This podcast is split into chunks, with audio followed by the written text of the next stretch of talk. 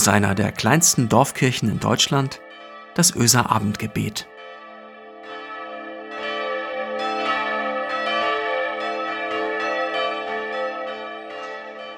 Einen schönen guten Abend, herzlich willkommen zum Öser Abendgebet.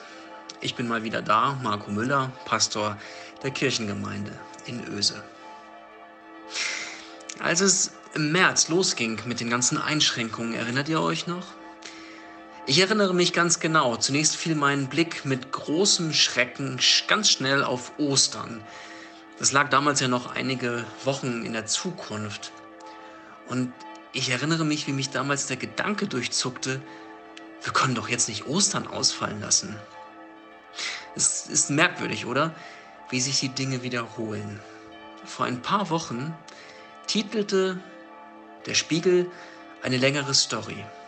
Ist Weihnachten noch zu retten?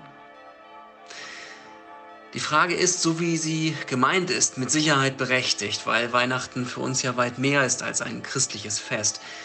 Es ist ein ganzes Paket, das da Jahr für Jahr aufgeschnürt wird. Und zum Vorschein kommen dann halt eben neben Lebkuchen, Marzipan und Udo Fröhliche auch so tief sitzende Sehnsuchten wie die Sehnsucht nach Frieden, die Sehnsucht nach Familie. Wann sonst besuchen Kinder so selbstverständlich ihre Eltern? Und wann sonst trifft sich die große Familie so regelmäßig? Das ist also kein Wunder, ähm, dass man diese Fragen so stellen kann, oder? Ist Weihnachten noch zu retten? Aber vielleicht rückt es die Dinge ein wenig zurecht oder vielleicht hilft es dann auch wirklich, die Dinge ein wenig zu sortieren. Ich will das mal probieren. Vor ein paar Wochen hat die Bundeskanzlerin uns mit auf den Weg gegeben, wenn wir im November alle sehr vernünftig sind, dann werden wir uns mehr Freiheiten zu Weihnachten erlauben können. Also ganz ehrlich gesagt, das klang ja doch ziemlich mütterlich. Wenngleich ich ihr gern zugute halte, dass sie sich das doch bestimmt selber ganz doll wünscht, so wie alle anderen auch. Aber die Vorstellung, die dahinter steckt, ist irgendwie dann doch eben auch so ein Baustein dieser Legende, dass wir selbst in Händen hätten, Weihnachten zu retten. Und jetzt kommt's, ich bezweifle das. Und zwar dann, wenn ich mir selbst die Dinge ein wenig zurechtrücke. Wenn ich mir selbst ein bisschen Mühe gebe, sie zu sortieren. Denn wenn ich es bei mir selbst recht betrachte, und nun denke ich wirklich nicht, dass das Wort Klauberei ist, dann bin doch nicht ich derjenige, der Weihnachten retten müsste. Ich doch nicht. Und ihr doch nicht. Es ist doch gerade andersrum. Weihnachten will mich retten, will dich retten. Und zwar mitten in der Dunkelheit. Es liegt doch nicht ohne Grund mitten im Winter, in der dunkelsten Zeit des Jahres und in den längsten Nächten des Jahres, gerade dort, wo erfahrungsgemäß die Hoffnung am verlorensten scheint, wo das Licht am Ende des Tunnels schon überhaupt nicht mehr zu sehen ist, ausgerechnet da findet Weihnachten statt. Das ist nicht zufällig so. Jesus ist nicht am 24. Dezember geboren. Sein Fest wird seit 1700 Jahren in diesen langen, dunklen Nächten, diesen kurzen Tagen gefeiert weil Gott etwas zu sagen hat, in diese Dunkelheit hinein. Das kann man ja schnell vergessen im Trubel der normalen Jahre, wenn die Lautstärke der Adventszeit und die Helligkeit der Weihnachtsbeleuchtung all die Not von vornherein einfach übertönt, der sich das Weihnachtsfest doch eigentlich widmet. Also, versteht mich nicht falsch. Ich muss mir das selbst übrigens auch sagen, lieber Marco, ver versteh mich jetzt nicht falsch. Natürlich sehne ich mich nach Normalität, danach Familie und Freunde zu sehen. Und ich glaube auch nicht, dass kluge Gedanken zum Fest ein adäquater Ersatz für den drohenden Verlust der Begegnung mit Familie sind. Aber was ich sage und woran ich mich wirklich selber erinnern möchte, ist, Weihnachten kennt diese Not. Weihnachten kennt diese Not. Weihnachten gibt es, weil Gott dieser Not begegnen will. Es könnte sein, dass in diesem Jahr Das Gedudel aus den Lautsprechern der Warenhäuser und die Lichter der Beleuchtungen in der Fußgängerzone nicht stark genug sind, um diese Botschaft einzuschläfern. Es könnte sein. Vielleicht stehen wir am Ende im Jahr 2020 sogar ein Stückchen näher am Stall als in vielen Jahren zuvor. Vielleicht recken wir ganz natürlich deutlicher unsere Hälse und luschern den Hirten über die Schultern, weil wir es auf den kalten Feldern um Bethlehem herum einfach nicht mehr aushalten. Weil wir einfach von Herzen spüren,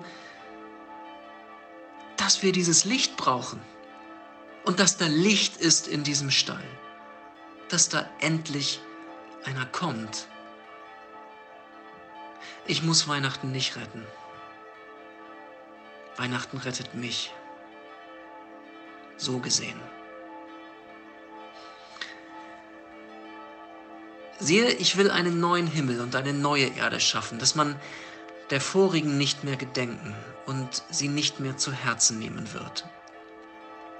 Ein Wort des Propheten Jesaja, das er übermittelt von Gott. Lasst uns beten, miteinander und füreinander. Siehe, ich will einen neuen Himmel und eine neue Erde schaffen, dass man der vorigen nicht mehr gedenken und sie nicht mehr zu Herzen nehmen wird. Guter Gott, so höre ich dich. Gott, ich höre deine Worte durch die Jahrtausende hindurch klingen. Du weißt darum, wie deinen Menschen um die Herzen herum ist, was uns Sorge macht. Du siehst, wie Not an den Herzen mancher Menschen zehrt.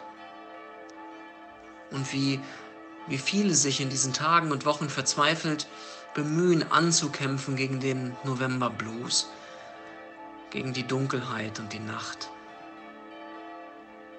Herr, lass uns doch glauben. Im Land zwischen Totengedenken und erstem Advent in diesen Tagen zwischen den Jahren, lehre mich doch hoffen. Schaffe du neu, was, was wir zum Leben brauchen. Das Land, das keine Grenzen kennt, die Zeit, in der wir einander wieder unbeschwert begegnen können, das Brot, das den Lebenshunger verstummen lässt, den Wein, der die Lebensgeister tanzen lässt. Schaffe du neu, was wir zum Leben brauchen. Wir beten zu dir, legen dir an dein großes Herz. Die vielen, denen der Lockdown und die Aussichten, die es gibt, schwer auf den Schultern liegen. Die diesen Marathon nur schwer ertragen. Und die vielen, denen die Decken ihrer Häuser und Wohnungen auf den Kopf fallen den Familien, den Müttern und den Vätern und den Kindern.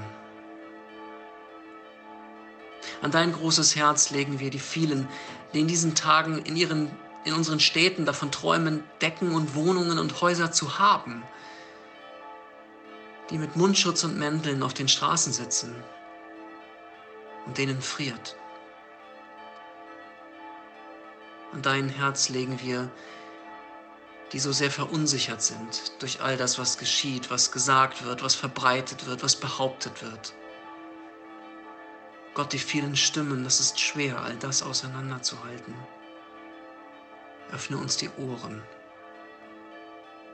Wir beten zu dir für die Forscher in den Laboren, für die Ärztinnen auf den Stationen, die Politiker in den Gremien, für die Entscheider in den Behörden. Lass Sorgfalt walten, Herr, führe Verantwortungsgefühl vor Augen und wehre jedweder Versuchung der Macht. Stärke denen den Rücken, die so oft den Kopf hinhalten müssen. Für deine Welt bitten wir, Herr, dass sie die Stille dieser Zeit erträgt und dass sie nicht die Lautstärke aufdreht, um sich abzulenken, dass wir zuhören, wenn du sprichst. Amen. Es segne euch Gott, der Allmächtige und Barmherzige, der jeden Morgen seine Sonne aufgehen lässt über dieser Welt, der uns befreit von Sorge und Angst, weil er für uns sorgt und unseren Raum weit macht, der uns belebt mit Licht und Wärme und seiner Liebe. Amen.